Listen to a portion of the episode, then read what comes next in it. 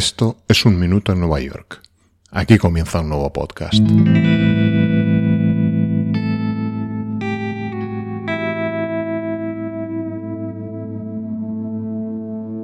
En una votación celebrada el 12 de diciembre de 2021,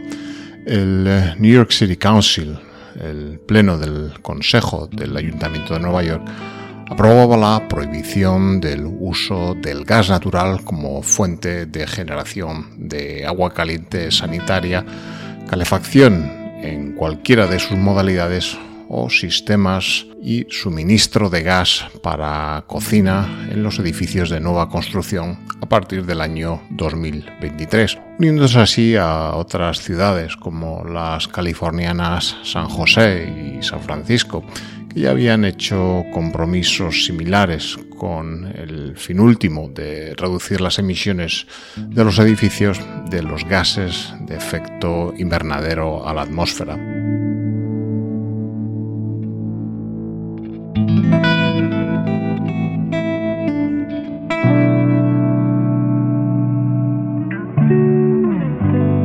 Alejarse del uso del gas natural significa que cocinas y demás sistemas de generación de calor para calefacción y agua caliente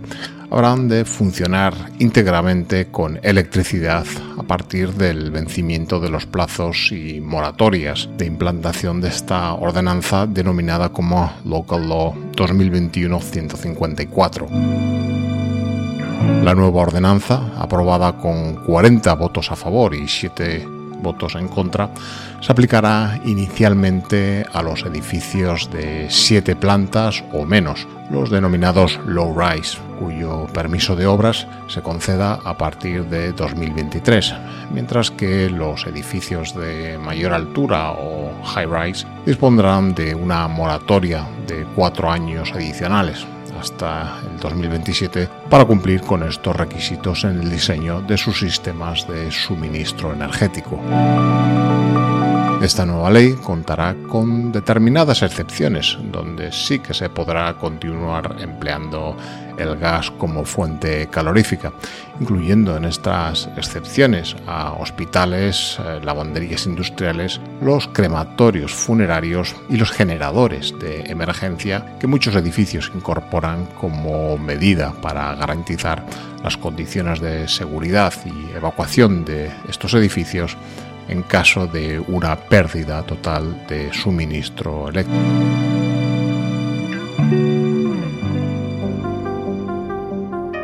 Es sabido y objeto de estudios que casi el 40% de las emisiones de carbono a la atmósfera del país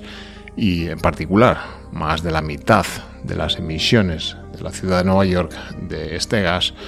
provienen específicamente de los edificios.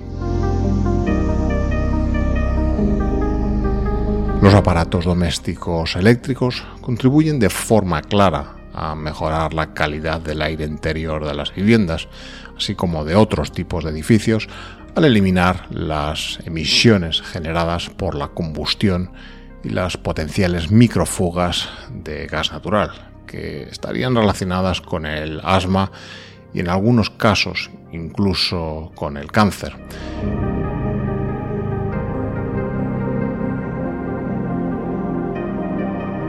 Investigaciones recientes muestran que niños que vivían en hogares con cocinas a gas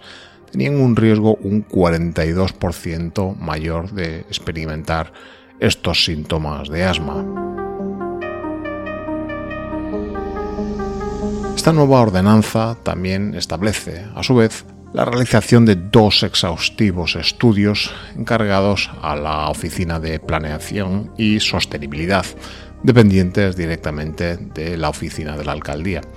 El primero de estos estudios examinará la implantación del uso generalizado de la tecnología de bombas de calor reversibles para su uso en calefacción y generación de agua caliente sanitaria, mientras que el segundo se trataría de un estudio sobre el impacto que la nueva ley supondrá en la red eléctrica de generación, suministro y distribución de la ciudad. obviamente el rechazo masivo de la industria productora contra las prohibiciones del uso del gas natural nos han hecho esperar ante estas medidas, pero esto no ha impedido que muchas ciudades de todo el país hayan asumido el reto y el esfuerzo.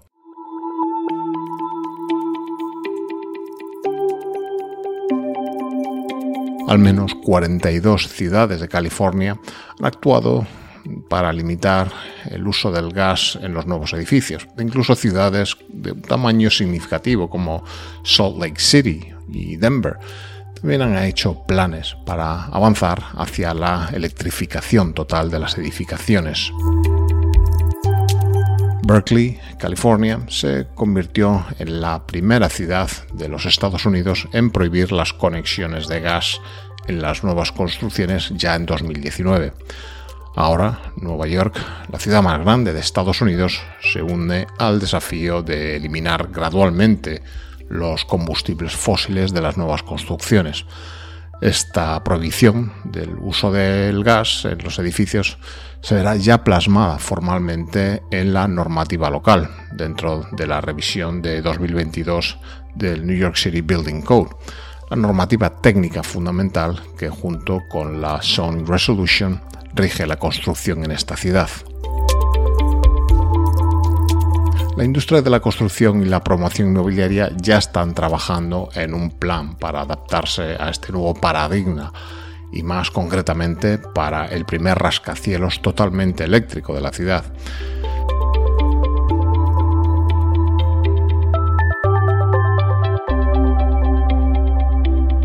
En el sector, las reacciones a esta legislación han sido diferentes y encontradas,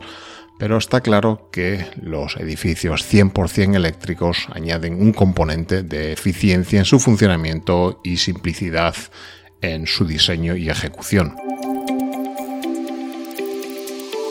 Por otro lado, existen en Estados Unidos ciertas inercias establecidas en el consumidor que asocia el uso del gas con una mayor calidad en la habitabilidad,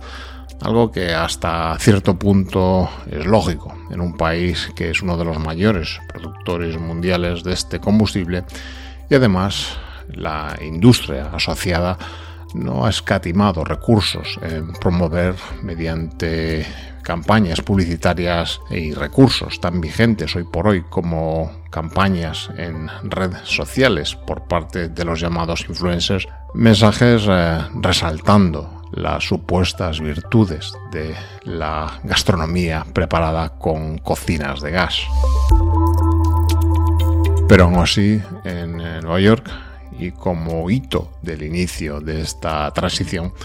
los trabajos de construcción han comenzado ya en el desarrollo situado en el downtown de Brooklyn por parte de la compañía Alloy Development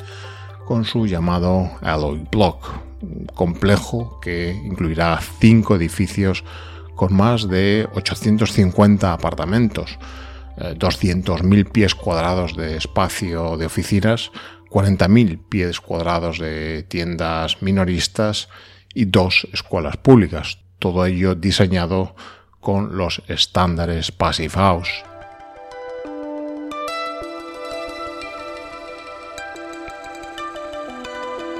Cuando hablamos de eliminar completa o parcialmente los combustibles fósiles de la ecuación del consumo energético en una ciudad que va ya camino de los 9 millones de habitantes, hay que ser coherente y reconocer que a día de hoy lo que ello supone es realmente un traslado del consumo y emisiones de dicho gas hasta los puntos generadores de esa electricidad. El 65% del suministro eléctrico que hoy demanda Nueva York es generado mediante combustibles fósiles, seguido por un 25% de origen nuclear para dejar un marginal 10% a las fuentes renovables como la energía hidroeléctrica, eólica y solar. Por ello, el desafío para estos movimientos en favor de la reducción de emisiones a la atmósfera depende claramente del aumento de la capacidad de generación eléctrica, tanto renovable como nuclear dentro del entorno geográfico del noreste de los Estados Unidos. A finales de 2013, el estado de Nueva York ocupaba el decimoprimer puesto en los Estados Unidos en cuanto a capacidad de generación de energía eólica instalada, con 1.722 megavatios instalados. En 2016 la generación por este medio proporcionaba el 2 94% de la producción de energía del Estado. Este porcentaje aumentaría a otro discreto 3,66% en 2019. Para ayudar a cumplir los objetivos de energía renovable marcados por el Estado para la generación de energía eólica, hasta hoy en día se han licitado en las costas de la plataforma continental frente a Nueva York y Long Island cinco campos eólicos marinos que se espera generen un total de más de 4.300 megavatios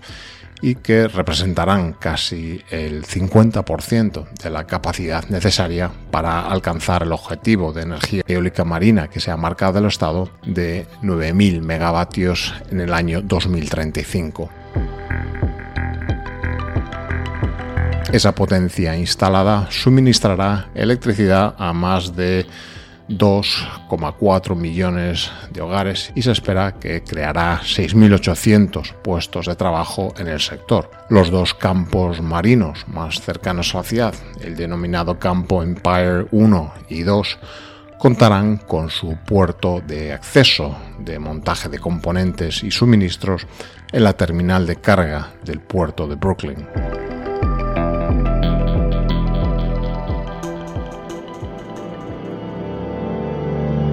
A finales de 2020 había en Estados Unidos 94 reactores nucleares en funcionamiento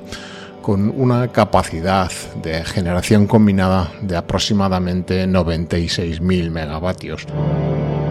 Desde 2014 hasta 2018 la capacidad de generación nuclear anual y la generación de electricidad aumentaron año tras año, incluso cuando disminuyera el número de reactores en funcionamiento. Las mejoras en las capacidades eléctricas en las centrales nucleares han hecho posible que toda la flota de reactores nucleares en funcionamiento mantenga una capacidad de generación de electricidad total relativamente constante.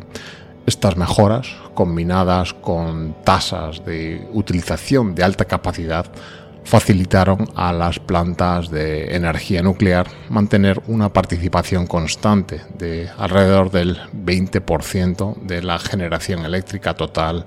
anual de Estados Unidos, desde 1990 hasta el reciente 2021. Algunos reactores también aumentaron la generación actual de electricidad al acortar la duración de tiempo en que estos reactores están fuera de servicio durante las operaciones de mantenimiento y recarga de combustible. Aún así, a día de hoy se espera que solo dos nuevos reactores que ahora están en construcción, las unidades Bechtel 3 y 4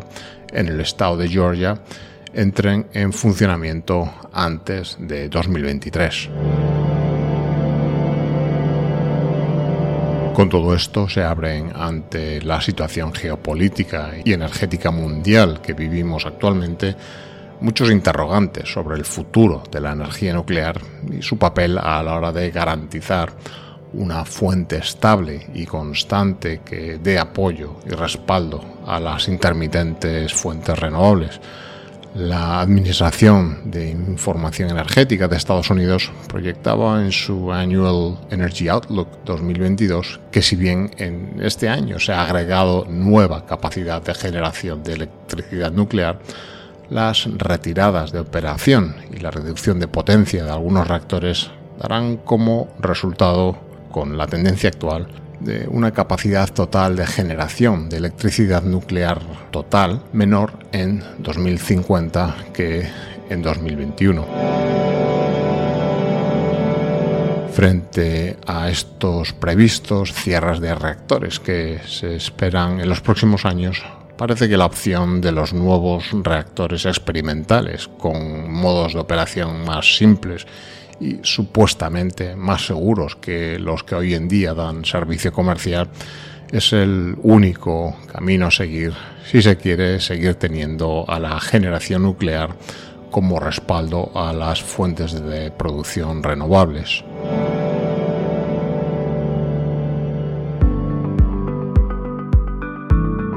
En eh, este impulso que se quiere dar en la mitigación de la presión medioambiental que una ciudad como Nueva York ejerce en este área del noreste de los Estados Unidos, se unen otras iniciativas legislativas, algunas de las cuales van en la línea de las adoptadas en otras latitudes. La iniciativa local de Nueva York, en respuesta a la iniciativa política denominada en 2019 como New Green Deal, es la denominada Local Law 97 o Climate Mobilization Act, cuyo objetivo principal es reducir las emisiones de gases de efecto invernadero en un 30% para 2030 para combatir las causas de origen humano del cambio climático. A tenor de esto, las estructuras y edificios construidos que midan 2.500 metros cuadrados o más son ya hoy en día evaluadas en base a su eficiencia energética, considerando los aspectos de envolvente térmica, fuentes y consumo de energía empleadas por sus sistemas y tendrán el mandato de colocar esta calificación representada mediante las ya habituales letras comprendidas entre la A y la F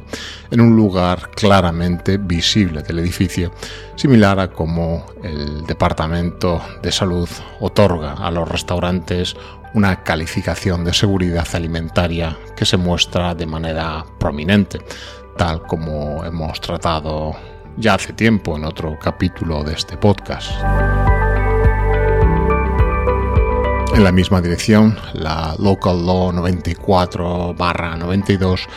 exige que los proyectos que involucren la construcción o ampliación de los edificios instalen infraestructura de energía solar fotovoltaica o en su defecto una cubierta verde en todo el espacio de cubierta no ocupada por las instalaciones propias del edificio los edificios que por condicionantes de forma no puedan acomodar un mínimo para la generación de 4 kilovatios de energía solar fotovoltaica o 200 pies cuadrados de cubierta verde pueden acogerse a una exención especial de este requisito. Esta ordenanza entraba en vigor el 15 de noviembre de 2019 y ya está comenzando a modelar el nuevo paisaje de las cubiertas y el llamado skyline de Nueva York a la vez que fomentando nuevos sectores profesionales y de la economía dentro del mundo de la construcción. La Local Law 15-2020, denominada Bird Friendly Design, que entró en vigencia el 10 de enero de 2021, es una buena noticia para los defensores de la vida silvestre y por supuesto para las aves. Las nuevas edificaciones deben ya cumplir con una serie de requisitos en el diseño de sus fachadas para evitar que las aves vuelen y colisionen contra las superficies acristaladas de estos edificios. Estudios científicos estiman que 240.000 pájaros mueren anualmente en la ciudad al chocar contra superficies transparentes o semitransparentes de los edificios,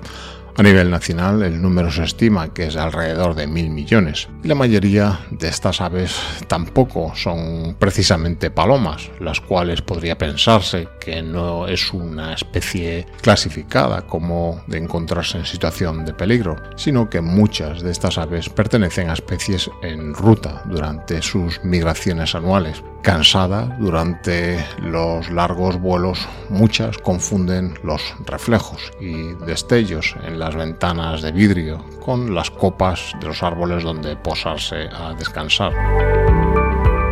La nueva ordenanza de Nueva York que se une a una serie de otras ciudades con similares regulaciones favorables a las aves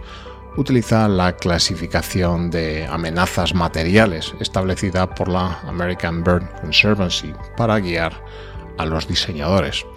Cuanto menor sea el parámetro denominado como factor de amenaza, menos peligroso es un diseño de un elemento de fachada para estas aves. Se requiere un factor de amenaza de 25 o menor para los cerramientos exteriores y las instalaciones con potencial peligro para las aves, tales como barandillas y barreras acústicas de vidrio.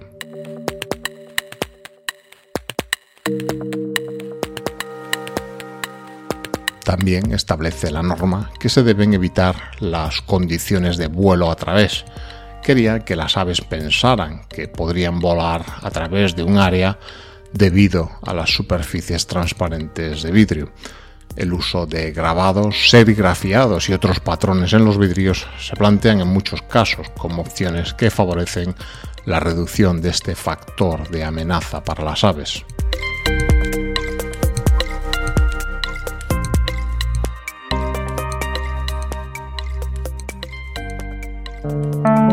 Las prohibiciones al uso del gas en los edificios son solo el último desafío para una industria ya bastante asediada por campañas contra el fracking, los oleoductos y las centrales de generación eléctrica que se abastecen de gas. El uso del combustible, conocido durante mucho tiempo como gas natural, es sabido que es menos dañino para la salud respiratoria que la combustión de derivados directos del petróleo y emite a la atmósfera menos carbono pero su producción también libera metano, un gas de efecto invernadero aún más potente. De hecho, las tendencias han puesto a la industria del gas lo suficientemente nerviosa como para presionar a los estados para que prohíban a las distintas localidades promulgar prohibiciones contra el uso del gas. En esta línea y hasta el momento, hasta 20 legislaturas estatales han aprobado ya leyes que impiden establecer estas prohibiciones, influenciadas por el lobby de las compañías gasísticas, que además, en el actual panorama geoestratégico de la energía, cobrado renovado protagonismo en el balance mundial de la producción energética. ¿Serán iniciativas de este tipo un mero traslado del consumo de combustibles fósiles, desde los puntos de consumo de estos hasta las plantas de generación eléctrica. Y es más, se logrará compensar el pool eléctrico con fuentes renovables y energía nuclear. Es razonable tener dudas al respecto y decir que los interrogantes siguen sobre la mesa. Aún así, eh, Nueva York, esta ciudad, ya sabe lo que es ser golpeada duramente por eventos climáticos extremos que dejaron profundas cicatrices en las calles y en sus costas, de las cuales algunas aún están siendo reparadas. Y por ello, con las fricciones inherentes a estos profundos cambios estratégicos, ha tomado la determinación de ponerse a la cabeza de las respuestas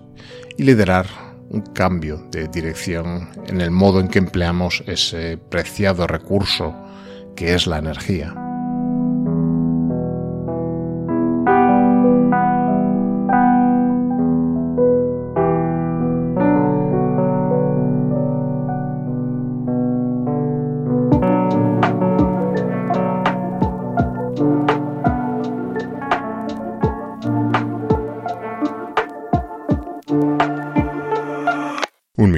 Nueva York es un podcast escrito y producido en Nueva York que te trae retazos de su historia, personajes, costumbres y arquitecturas, relatados de forma personal, subjetiva y no siempre rigurosa.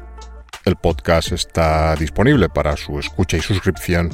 allí donde siempre encuentras tus podcasts favoritos. Y además es emitido periódicamente dentro de la programación de radioviajera.com. Para descubrir más acerca de Nueva York, visita nuestra web unminutoennuevayork.com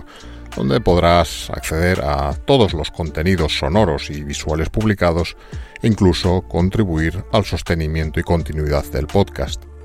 Además, y si quieres, puedes seguir nuestras publicaciones en las distintas redes sociales, tales como Twitter, Instagram o Facebook, donde no te será difícil encontrarnos.